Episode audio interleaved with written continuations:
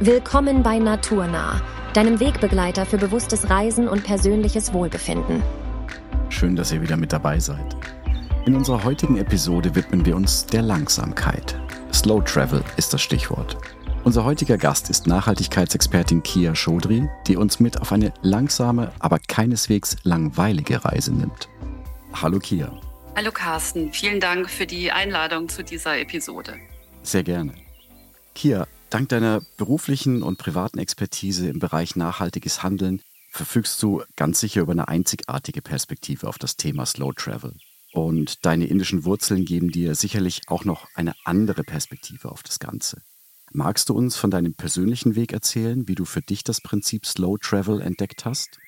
Sehr gerne. Und zwar begann mein persönlicher Weg, als Slow Travel an sich noch gar kein Thema war. Und hm. zwar bin ich in den 90er Jahren, Anfang der 90er Jahre, mit dem Fahrrad ein halbes Jahr durch Indien gefahren, im Rahmen meines Studiums. Ja.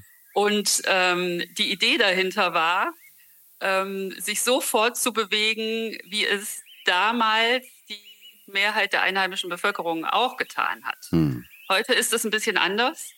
Ähm, so viele bewegen sich nicht mehr auf offener Straße oder Autobahn mit dem Fahrrad fort, aber damals war das das bevorzugte Fortbewegungsmittel. Also habe ich mir ein echtes, schweres indisches Herrenfahrrad gekauft, was ich nie wieder tun würde. Und trotz der Schinderei muss ich aber sagen, äh, dass mich das, äh, so ich das auch wollte, den, den Menschen und dem Leben und dem Land sehr viel näher gebracht hat, hm. als jedes andere Verkehrsmittel das hätte tun können. Und was eben besonders schön war, ist, dass ähm, ja so dieser Aufwand und dieses ähm, ja, dieses, diese Art der Fortbewegung anerkannt wurde und ähm, Türen geöffnet hat und, und auch viele Gespräche aufgemacht hat. Und das war einfach eine große Freude. Ähm, ich muss dazu sagen, dass ich damals ähm, über das Fortbewegungsmittel, wie komme ich eigentlich nach Indien, gar nicht so groß nachgedacht habe. Ich bin geflogen ähm, das mhm. war also gar nicht Slow Travel. Ähm, da sage ich vielleicht später noch mal was dazu. Ich würde ja. da heute anders rangehen. Ähm, aber was ich auch sagen kann, ist, dass sozusagen die Fortbewegung mit dem Fahrrad bis heute so zu meiner Lieblingsreiseart gehört und ähm, weil es einfach schneller ist als Laufen, aber langsamer und beschaulicher als Zug oder Busfahren. Hm. Und ähm, das habe ich mir dann also bewahrt. Und in ähnlicher Weise bin ich dann ein paar Jahre später mit meinen beiden Töchtern äh, per Fahrrad gereist, also per Fähre, Fahrrad und Zug ins Baltikum. Und ähm, weil ich mit Kindern gereist bin, die damals noch nicht so, so alt waren, äh, fünf und zehn Jahre alt, habe ich mich extrem gut vorbereitet mit Reiseführern und ähm, ich habe Leute im Vorfeld gefragt, die schon Erfahrungen hatten und so weiter und so fort. Ähm, aber vor allem habe ich dann auf der Reise gelernt, ähm, dass man eben auch sehr viel von anderen Reisenden oder Einheimischen mitbekommt. In dem Fall, wo findet man Bernstein? Wie geht es eigentlich? Äh, wo gibt es die besten Campingplätze mhm. oder einen schönen Markt oder eine Kinderaktivität? Und ähm, ich habe damals eigentlich begriffen, dass es sich auf jeden Fall lohnt, sich aufs Land vorzubereiten aber dass vor Ort eben auch alles anders kommen kann und dass man das genießen kann und dass das eine Bereicherung ist. ja, genau. dieses, dieses ganze Durchplanen ist natürlich immer so ein Thema bei vielen Urlauben. Das, das ist dann schon klar, dass man da auch ein bisschen loslassen muss. Ja. Ich glaube auch, dass man über deine ganzen Reisegeschichten mindestens ein, zwei weitere Episoden machen könnte. Aber in der heutigen Sendung haben wir den Begriff Slow Travel. Und das ist wieder so ein typisches Beispiel für einfacher Begriff und steckt doch so ein bisschen mehr dahinter. Was verbirgt sich denn für dich hinter dem Begriff Slow Travel?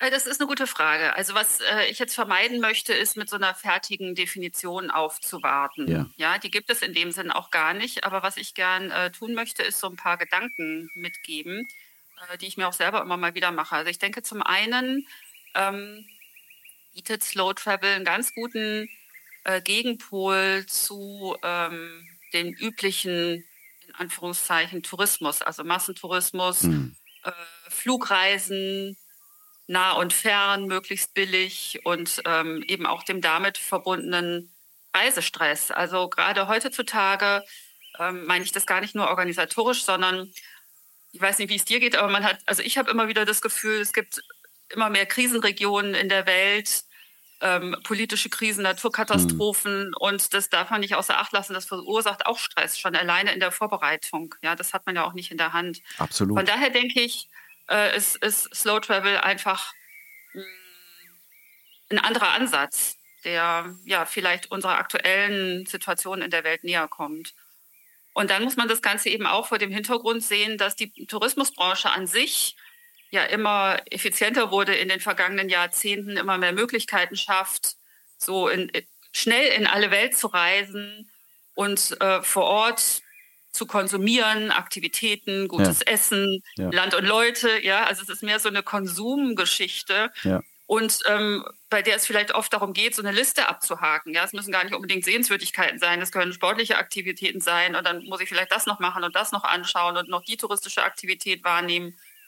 Und ähm, alles mit dem Ziel, um so in, in ganz kurzer Zeit mein Fernweh zu stillen mhm. und mich rauszukatapultieren aus meiner aktuellen Situation. Ja, und ich auch, ich denke auch das, das ist so eine so eine Haltung, sehr viel mitzunehmen in kurzer Zeit. Und auch da schafft Slow Travel einfach einen ganz anderen Ansatz. Ja. Eben, dass man ähm, bewusst sich vorbereitet und Entscheidungen trifft. Wie möchte ich eigentlich diese Reise machen? Was gilt es da vorzubereiten? Ähm, welches Verkehrsmittel möchte ich nehmen? Welche Übernachtung passt zu mir? Ähm, wie, wie sehen eigentlich meine individuellen Bedürfnisse aus? Ja, wie mag mhm. ich die dann vor Ort gestalten? Wie gehe ich mit mir achtsam um? Während des Urlaubs, ja, es soll ja Erholung sein und nicht gleich auch wieder Stress. Ja. also so, so, dieses Spannungsfeld nicht das fortzuführen, ähm, was man eigentlich schon die ganze Zeit macht, nur unter anderen Vorzeichen in einem anderen Land. Das ist, glaube ich, so ein ganz wichtiger Punkt.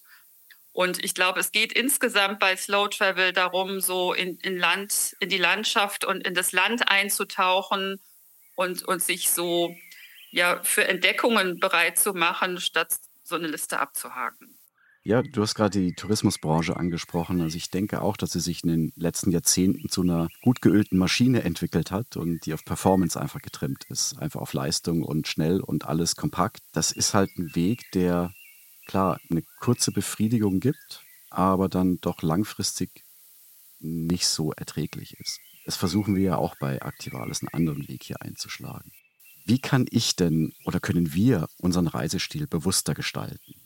Also vielleicht kann ich nochmal andocken an das, was du gesagt hast. Ja. Also ich, ich, glaube, es geht auch bei Slow Travel darum, ähm, dass, hm, wie soll ich sagen, also Menschen da ihren Lebensunterhalt mit verdienen sollen und dürfen. Mhm. Ja, also das ist ja, glaube ich, der wesentliche Punkt in der Tourismusindustrie, dass da eine ganze Menge Arbeitsplätze dranhängen und eine ganze Menge äh, Optimierung und äh, Gewinnmaximierung, wie du das auch schon gesagt hast. Und ja. jetzt sage ich nicht bei Slow Travel, das muss alles umsonst sein und äh, genau alles bereitgestellt werden. Das geht natürlich nicht. Mhm. Aber was können wir tun? Also wir können es gibt dieses schöne Zauberwörtchen Entschleunigung, ne? Also, Was heißt es? Ich habe da tatsächlich ein praktisches Beispiel parat. Und zwar war ich letztens ähm, mit ein paar Freundinnen unterwegs und äh, eine von denen, die sagte dann irgendwann, also es tut mir echt leid, ja. Also in meinem Alltag, da muss ich einfach ein gewisses Tempo vorlegen. Da muss ich mhm. auch einfach also schneller laufen, aber so wie wir hier gerade langschlendern, das macht mich total verrückt. Ja. Und das fand ich irgendwie sehr interessant, ja. Also dass es erstmal auch eine Zeit braucht, äh, bis man sich auf so ein anderes Tempo einlassen kann. Und ich glaube, das meint Entschleunigung. Also einfach sich, mhm. sich ähm, zurücknehmen, ja, und ohne Hektik die Dinge angehen. Und äh, das muss man vielleicht auch ein bisschen üben, ja, oder sich, sich ein bisschen aneignen. Ähm, ich glaube, ein anderes schönes Zauberwort ist äh, vereinfachen. Also damit meint das Ganze eben ähm, vielleicht auch zu sagen, weniger ist manchmal mehr. Ähm, vielleicht muss ich nicht mein ganzes Zuhause komplett in ein anderes Land verfrachten. Ja. Vielleicht langt es, wenn ich einfach weniger mitnehme. Ähm, zur Not besorge ich mir irgendwas vor Ort. Ähm, vielleicht mache ich mir nicht zu viele Gedanken im Vorfeld. Vielleicht schaue ich einfach, was mich vor Ort erwartet und stecke nur so die groben Rahmenbedingungen ab, die mir Sicherheit geben. Also Unterkunft, hm. wie bewege ich mich vor Ort vorwärts, was gibt es dort für Möglichkeiten und dann schaut man mal ich denke, so dieses Moment, sich inspirieren und überraschen zu lassen, das kann ganz viel Spaß machen. Das ist vielleicht nicht jedermanns Sache, also für Leute, die sehr strukturiert sind und gerne im Vorfeld alles abklären wollen, aber also das mal zu versuchen und zu sagen, ha, heute ist mal der Tag, ich schaue mal, was kommt. Ja. Das kann sehr helfen. Ja. ja. Äh, ja, bin ich völlig bei dir. Du hast ja auch das, das Zauberwort Entschleunigung gesagt. Ja. Das wird ja oft sehr gerne als Buzzword genutzt. Alles muss entschleunigt werden, das ist so cool und überhaupt. Aber es ist ja auch viel dahinter. Ja. Und ich denke, die Schwierigkeit liegt anfänglich darin, sich dem Prozess der Entschleunigung hinzugeben. Also zumindest für mich wäre das nicht so einfach. Weil durch einen stressigen Alltag ist man ja oft auf Anschlag. Alles muss durchgetaktet sein, alles muss perfekt laufen. Hast du da praktische Tipps, sich selbst etwas runterzufahren, um das Slow in Slow Travel auch genießen zu können? Also ich denke, was helfen kann, ist, dass man mh, hm, vielleicht erstmal, wenn man ankommt, sich so einen Tag oder zwei gibt, hm. um überhaupt in so ein Land einzutauchen. Also da gar nicht so viel zu erwarten von dem ersten Tag, sondern einfach zu sagen, das ist jetzt mal meine Orientierung hier. Ich schaue mal, wie läuft es denn so vor Ort? Ja. Also das, das, nutze ich auch ganz gerne. Ähm, also bei mir ist zum Beispiel so, dass ich ähm, in meinem Alltag ziemlich gut strukturiert und durchgeplant sein muss. Und dieses hm. Moment des Planens mal zu Hause zu lassen und zu sagen, ich plane jetzt nicht alles vor, sondern ich schaue mal, ähm, das hilft schon mal total, um, um runterzukommen und um äh, langsamer zu werden.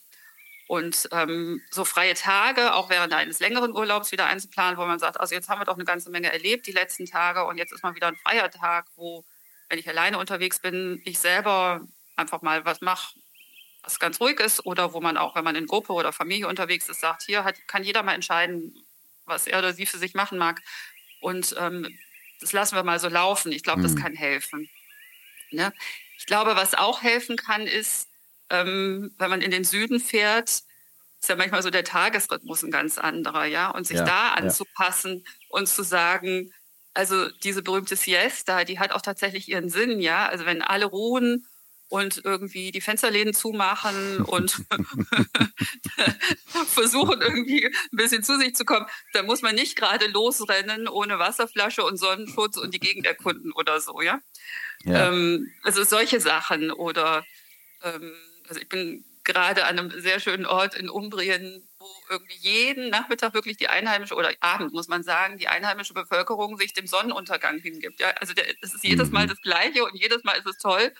Man denkt sich, ja gut, jetzt haben wir schon 20 Mal gesehen, aber dass Menschen das immer noch freuen kann, obwohl sie, ja, obwohl sie hier leben seit Jahrzehnten, das ist doch toll, oder? Also das so mitzumachen und zu sagen, okay, dann versammeln wir uns auch da ja. ähm, auf der Plattform und trinken vielleicht noch was und unterhalten uns. Es geht ja auch immer um dieses Sozial. Also da anzudocken und zu sagen, ich würde es jetzt so nicht machen, aber ich sehe mhm. gerade um mich rum, ähm, das ist hier üblich, also versuche ich das mal. Das kann auch total helfen, langsamer zu werden und den, den Moment zu genießen und im Moment zu sein.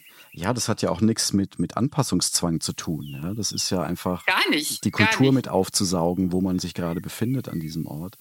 Es ist ja dann auch nicht nur der, der Erholsamkeitswert im Slow Travel, sondern du lernst auch andere Menschen kennen, kriegst andere Eindrücke. Das ist das Wertvolle dran.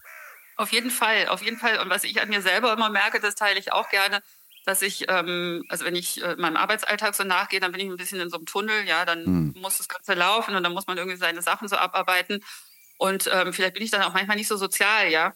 Ähm, aber wenn ich, wenn ich, na, wenn ich im Urlaub bin, dann lasse ich mich so gerne in Gespräche verwickeln und ja. bleib dann stehen ja. und dann redet man mal noch drei Sätze und das versuche ich mir dann immer wieder ein bisschen mit zurückzunehmen. Mhm. Ähm, klappt immer besser, ja. Aber das ist natürlich auch immer so eine Sache, dass man wieder in seinem alten Umfeld. Aber das meine ich also so, dass man so so versucht, sich dem hinzugeben, was gerade da ist. Und ja. das bringt einen wirklich, das macht einen langsamer, das bringt einen runter, dieses äh, sich treiben lassen und zu gucken.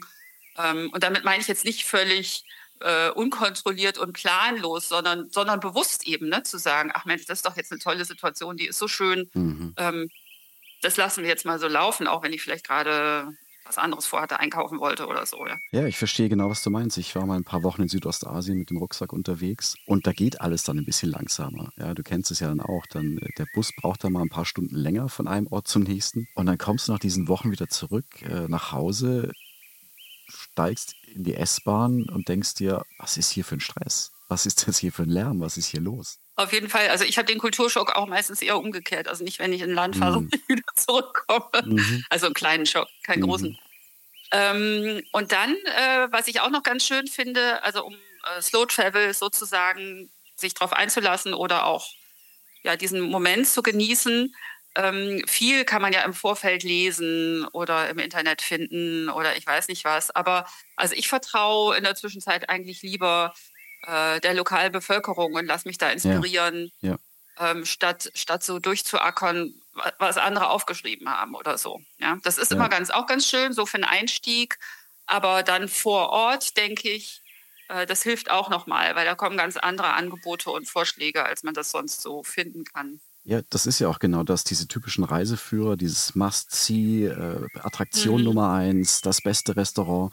Ähm, erstens, wie du sagst, sind da die Eindrücke andere, die du sammeln kannst, wenn du dich eher an die lokale Bevölkerung hältst und deren Ratschlägen folgst. Und zum anderen ist das meistens ja dann auch wieder überlaufen. Ja? Dann hast du ja auch nicht diese Ruhe und diese Slowness, die du gerne hättest. Ich ja, auf jeden Fall. weiß, dass ich ähm, eben bei dieser einen speziellen Südostasien-Reise war ich auch in Angkor Wat und da ist ja mit Verlaub gesagt die Hölle los. Ja, das ist ja überlaufen ja. ohne Ende. Und mhm. ich hatte mhm. das Glück, kurz vor Schließung reinzugehen und ganz nach hinten durchzulaufen. Und ich war in einem Bereich, wo keine Menschenseele war. Es war nur ein Mönch da, der auf einer Stufe saß. Und das war so unglaublich schön. Mhm. Und das hast du halt dann selten. Verstehe ich. Klingt gut, den Moment genießen. ja, absolut. Und ich glaube, ja. der Wille, das alles umzusetzen, ist sicher bei, bei den meisten oder bei fast allen da. Die Durchführung ist vielleicht nicht immer ganz so einfach. Also sich mal selber so in den Hintern zu treten, zu sagen, ja, dann ich entschleunige jetzt und ich kriege das jetzt hin und ich nehme einfach noch einen Tag mehr Zeit. Siehst du denn auch Schwierigkeiten in diesem Umschaltprozess vom Hasten zum Verweilen und kann man dagegen irgendwas tun? Ich sehe da schon Schwierigkeiten. Also ich sehe das auch bei anderen und bei, bei einem selber merkt man es aber nicht so genau. Ne? Also ja. da könnten andere vielleicht mehr dazu sagen. Hm. Aber ähm, was ich auf jeden Fall sehe, ist, dass wenn plötzlich weniger Programm ist und weniger Stress und Hektik, dann tritt so eine Leere ein. Dann hm. Dann fällt man, ich will nicht sagen, man fällt nicht gleich in ein Loch, aber ich will sagen, man ist erstmal so irritiert und, und sucht so nach, nach diesem Fluss oder nach diesem Dauerprogramm und äh, hat so das Gefühl, ich bin jetzt gar nicht effizient und was ist denn heute passiert und so weiter. Und ähm, mhm. von daher, also wie ich vorhin schon mal gesagt habe, ich glaube, erstmal so anzukommen und auch den Urlaub dann entsprechend lange zu planen und nicht zu kurz zu fassen, das ist total wichtig, je nachdem, wie lang auch die Reisezeit ist. Ja. Ich finde wichtig, so jeden Tag Zeit für sich selbst auch zu haben, auch wenn man alleine unterwegs ist, aber vor allem auch in, in Gruppe oder Familie, in der man ähm, Dinge machen kann, die sonst im Alltag keinen Platz haben. Ja? Und es ja. ist ganz egal, was das ist, ob man jetzt Bücher liest oder sich bewegt, Yoga macht oder einfach nur in die Luft guckt oder, oder äh, den Kindern beim Spielen zuguckt. Ich glaube, wichtig ist nur, dass, dass man, dass man so, so diese ähm, bewusste Zeit für sich selbst hat. Ähm, ich selber finde es auch immer ganz schön, so jeden Abend oder so ab und zu alle paar Tage mal innezuhalten und zu sagen, ja, was habe ich denn jetzt eigentlich Tolles erlebt? Ja, wie, viel, wie viele Geschenke habe ich eigentlich empfangen? Ja. Ähm, und sich das auch bewusst zu machen und vielleicht sogar sich darüber auszutauschen. Mhm. Ähm, eine Zeit lang habe ich das auch mal aufgeschrieben. Das ist nicht jedermanns Sache, aber das äh, kann auch helfen, ähm, um, um sozusagen diesen Übergang zu schaffen, ja, den du angesprochen hast. Und ähm, was vielleicht auch noch hilft, also wenn ich zum Beispiel das Gefühl habe, ich war jetzt irgendwo, da hätte ich ganz viel machen können, da gab es eigentlich ganz tolle Sehenswürdigkeiten oder touristische Attraktionen und ganz viele Programmpunkte und ich konnte die jetzt nicht alle wahrnehmen, dann versuche ich mir mal zu sagen, ich komme bestimmt wieder und dann kann ich das nächste Päckchen angehen sozusagen. Und das klappt ganz gut, ehrlich gesagt. Also so weite Reisen macht man natürlich nicht dauernd, ähm, aber mhm. so, so mittelweite Reisen, ich sage jetzt mal in südlicher Europa oder auch nur in Deutschland oder so, da habe ich wirklich schon öfter festgestellt, man kommt dann auch gerne wieder, wenn man weiß, da ist noch was offen. Mhm, und, mhm. Ähm, und das ist auch ganz schön. Ja, du trickst quasi dein Hirn ja. ein bisschen aus, indem du ihm ein Zukunftsversprechen gibst. Ja, du verpasst schon nichts, wir werden es uns schon noch irgendwann ansehen. Ganz genau, ganz genau. Ich trickse. Ab und zu muss man tricksen. ja, ist ja auch nichts Schlimmes dabei. Genau. Also ja, äh, der, genau. Das, der Outcome ist wichtig, also der, der Effekt, den es dann wirklich hat. Ja, genau, genau. Hast du besondere, konkrete persönliche Erfahrungen in deinem Leben gemacht, egal ob es positive oder negative, die dein Verständnis von Slow Travel deutlich geprägt haben? Ähm, also ich hatte ja ein, eingangs schon mal erzählt von so ein paar Reiseerlebnissen, ja. an die ich dann andocken konnte und ja. heute weiß, also das waren vielleicht die ersten Schrittchen zum Slow Travel. Aber ähm, so nach meinen letzten Reisen, also wo mir das ganze Konzept dann bewusster war oder ich, ich mich dem genähert habe, sehr bewusst auch und, ähm, und da auch gefunden habe, was ich sehr überzeugend finde, ähm, habe ich eben festgestellt, dass Reisen auch immer so ein, ein Austausch ist. Hm. Also das ist immer ein Geben und Nehmen, egal mit anderen Reisenden oder auch mit der, mit der Bevölkerung vor Ort. Ähm, also es geht schon immer darum, also man, man nimmt ja was mit aus einem Land und äh, gerade wenn man so individuell unterwegs ist, also beim, beim Wandern zum Beispiel habe ich das erlebt, dass Menschen so ihre Türen aufmachen, einen zum Übernachten einladen hm. oder ähm, Erfahrungen teilen oder auch ein, ein Weiterleiten dann auf dem Weg. Aber dass sie sich auch extrem freuen, wenn man von seinen Erlebnissen oder aus seinem Land erzählt oder aus seinem Leben. Ähm, manche können eben nicht reisen. Also ich war letztens in Albanien oder äh, in anderen Gegenden der Welt, ähm, wo, wo Menschen eben jetzt nicht so leicht einfach mehrere Wochen verreisen können in ferne Länder. Ja. Und dann freuen die sich wahnsinnig, wenn sozusagen die Welt zu ihnen kommt und ähm, ja, sie sich dann austauschen können. Ja, ich denke auch, wenn du dir Zeit ja. für diese soziale Interaktion nimmst, ja, stößt du auch auf viel Offenheit und das ist dann schon sehr belohnend. Genau, das, das finde ich auch. Und, ähm, auf, und das ist nichts, was man planen kann oder was man so konstruieren kann, sondern ich glaube, da braucht man immer diese, diese Haltung dazu. Also von daher ist es für mich, also Slow Travel ist ein Ansatz äh, und ein Konzept, aber für mich ist es auch sehr stark eine Haltung, die man ja. mitbringt in ja. ein Land. Ne? Und dann äh, der andere, also der Rest kommt von selber sozusagen. Ja. Ähm, und ich habe es vorhin schon mal gesagt, aber ich möchte es echt nochmal betonen, also weil gerade ähm, wenn man so langsam unterwegs ist und so ein bisschen äh, Übung hat und dann äh, vielleicht auch mit sehr wenig ähm, Ausstattung und Equipment unterwegs ist und so mhm. weiter, sehr einfach, ähm, dann dann ist vielleicht so ein bisschen das Verständnis, ja, ja, ich, ich, ich mache das Ganze so zum Nulltarif. Ne? Also meine Reise mhm. hat mal wieder nichts gekostet. Und ich möchte dann schon nochmal sagen, also gerade wenn Menschen ähm, ihre, ihr Haus anbieten, ihre Dienstleistungen anbieten und so, also man, das heißt schon, also die lokale, also die lokale Wirtschaft, die muss auch davon profitieren. Und das würde ja. ich ganz gerne nochmal mitgeben, auch ja. in dem Podcast, ähm, wo mich nicht alle kennen und Ja, siehst du denn genau. auch weitere Auswirkungen von Slow Travel auf die lokale Kultur und Gemeinschaft? Also wenn man, wenn man es so begreift, dass man äh, quasi mit sehr viel ähm, äh, Wertschätzung und Respekt äh, dem Land gegenüber unterwegs ist und äh, Lust hat, sich mit Menschen äh, auszutauschen, ähm, dann glaube ich, birgt es auf jeden Fall die Chance für die Menschen vor Ort, also ein faires Einkommen zu bekommen. Mhm und ähm, auch äh, sozusagen, dass, dass sie es mit einer Anzahl von Touristen zu tun haben, die sie verkraften können, sozusagen. Ja. Also das wäre, glaube ich, fatal, äh, wenn ich jetzt hier Werbung machen würde oder andere für bestimmte Regionen in der Welt und dann pilgert man dahin und das ist alles eine Überforderung, sondern ich glaube, das muss alles sehr sanft erfolgen. Und dann hat das, glaube ich, für beide Seiten unheimlich viel Potenzial. Ja ja, sowohl für die Reisenden als auch für die Gastländer. Was mich jetzt noch interessiert, das Slow in Slow Travel ist ja eine zeitliche Komponente. Ich muss mir Zeit nehmen, das ist ganz klar. Längere Urlaube sind aber aufgrund verschiedenster Faktoren nicht immer möglich. Gibt es da auch Möglichkeiten, auch bei kurzen Trips Slow Travel Prinzipien anzuwenden? Also ich sage auf jeden Fall. das ist gut. Weil ich habe sogar festgestellt, dass insbesondere bei ganz kurzen Reisen, also sagen wir mal bis zu einer Woche, ja, ja dass man da besonders gut langsam reisen kann oder entschleunigt reisen kann, ähm, wenn man die Reise nicht zu weit plant. Also wenn man sehr bewusst sagt, ähm, ich reduziere meine Reisezeit, äh, die ja auch auf eine Art vielleicht anstrengend ist. Hm. Wenn ich Reisezeit habe, dann gestalte ich sie so, dass sie auch angenehm ist oder irgendwie interessant und spannend. Also vielleicht kann ich zwischendurch mal anhalten, mir was ansehen oder was Gutes essen und dann weiterfahren. Und äh, ich glaube, was da im Vordergrund stehen sollte, ist, wie, wie kann ich, was kann ich mir da Gutes tun? Ja, ja. sozusagen. Wie kann ich mich in kurzer Zeit am besten erholen? Ja.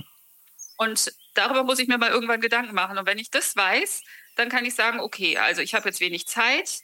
Das heißt, ich muss die Reisezeit einplanen. Ich suche mir schon mal eine geeignete Unterkunft, die mir zu, die zu mir passt und ähm, vielleicht ein paar Aktivitäten, die mir Spaß machen. Und, ähm, Und auf, vor dem Hintergrund denke ich sogar, dass man Slow Travel sogar an, an einzelnen Ausflugstagen verwirklichen kann. Ja, also wie oft, vielleicht kennst du das auch, aber wie oft hatte ich das schon, dass ich irgendwie morgens losgefahren bin mit dem Regionalzug. Ich, vielleicht hatte ich ein Fahrrad dabei, vielleicht auch nicht. Mhm. Und dann bin ich irgendwo hingefahren, war eine Runde schwimmen, habe irgendwie die Zeit genossen vor Ort und bin dann abends wieder zurückgefahren. Und, dann, und da würde jetzt keiner sagen, das ist Slow Travel, aber genau ja. genommen ist es genau das. Ne? Ja. Äh, das geht selbst an einem halben Tag, dann mache ich halt die, die Anreise ein bisschen kürzer. Ja, suche ich mir irgendein Ziel bei mir mhm. in der mhm. Nähe. Mhm. Ähm, aber gehe da bewusst dran. Und auf die Art und Weise denke ich, das kann ich eigentlich immer machen. Ja, also es das heißt nicht, dass ich immer sehr viel Zeit brauche. Vielleicht muss ich einfach eher sagen, ähm, ich werde kleinteiliger. Also ich, ich gucke genauer ja. vor Ort ähm, und versuche dann nicht noch alle Attraktionen mitzunehmen, sondern sage dann, okay, jetzt bin ich hier am See, was bietet sich da in der Nähe? Ja, kann ich da ja. in der Nähe noch irgendwas angucken? Gibt es da ein nettes Café in der Nähe oder muss ich da auch wieder gleich die nächsten 30 Kilometer überbrücken? Und, und das macht es schon wieder anstrengend oder so. Ne? Das ist ein guter Ratschlag auf jeden Fall. Wenn mhm. ich jetzt aber, und ich glaube, das wird jetzt viele interessieren, mir wirklich die Zeit nehmen kann und möchte, um das mal auszuprobieren. Also ich meine, da braucht man ja jetzt nicht viel dafür. Ja? Äh, man macht es einfach. Gibt es denn bestimmte Reiseziele oder Reiseerlebnisse, die sich besonders gut für Slow Travel eignen? Hast du da Empfehlungen für uns? Also mit den Reisezielen würde ich jetzt nicht fertig werden, also wenn ich die alle aufzählen würde. Aber was ich sagen kann ist, es gibt eigentlich immer in jedem Land, ja, habe ich bisher, ja. ähm, äh, also für mich entdeckt, dass es immer interessante Gegenden gibt abseits der Hauptrouten. Ja. Also sich einfach nicht auf diese Großregion und die Hauptregion zu, zu ähm, verstetigen, sondern einfach zu sagen, was gibt es denn daneben? Und manchmal helfen dann so Nebensätze, ja. Und dann mhm. steht irgendwie eine Region, die wird in den höchsten Tönen gelobt und dann steht da irgendwo, und da kann man auch noch hinfahren. da fahre ich am allerliebsten hin, wo man auch noch hinfahren kann. so. Oder am besten gucke ich auf der Karte. Mittlerweile geht das ja so gut ne, mit unseren äh, Recherchen. Ich will jetzt die Marke nicht nennen, aber ähm, dann kann man irgendwie was eingeben und dann gibt dir das gleich schon Bilder mit oder so von irgendwelchen unbekannten Zielen und dann kann man ja entscheiden, passt mir das oder passt mir das nicht. Ja. Ähm, aber da habe ich eigentlich sehr gute Erfahrungen gemacht, auch wenn man zum Beispiel auf Rad- und Wanderwegen unterwegs ist. Also ähm, beispielsweise gibt es ja diesen berühmten Radweg Berlin-Kopenhagen. Mhm. Und was ich entdeckt habe, ist äh, auf dem Weg praktisch Ost, von Berlin zur Ostsee, dass es daneben, neben dieser Hauptroute, die zum Teil auch anstrengend ist, weil sie auf einer großen Straße ähm, entlang geht, ganz viele kleine, sehr gut ausgebaute und viel interessantere äh, regionale Radwege gibt. Ja, okay. in der Müritzregion beispielsweise. Ja. Ähm, und das, das ist eigentlich viel spannender. Also da kann man auf jeden Fall, das heißt, ich, ich muss eigentlich eher gucken, wie komme ich weg von diesen, von diesen Hauptzielen. Ja. Ja.